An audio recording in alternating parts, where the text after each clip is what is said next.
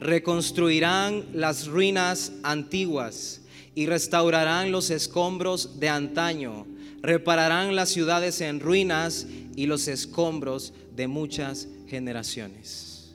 Este pasaje es el pasaje que Jesús cita, Isaías 61, en el Nuevo Testamento. Y en el versículo 4 está esta descripción poderosa. Ustedes y yo fuimos llamados a eso, a levantar los escombros de muchas generaciones. ¿Cuáles generaciones? Las tuyas, las mías.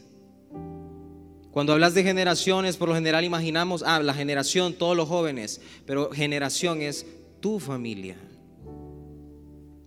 tu genealogía. En la Biblia hay una ley y esta se llama la ley de la herencia. Y la Biblia te muestra claramente que heredamos más que lo físico, lo espiritual.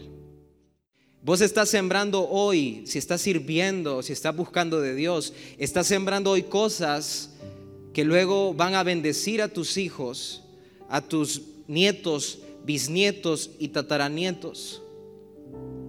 Vos propones en tu corazón no contaminarte de algo que este mundo te está ofreciendo. Y vos decís, ¿sabes qué? Yo ya voy a dejar de fornicar.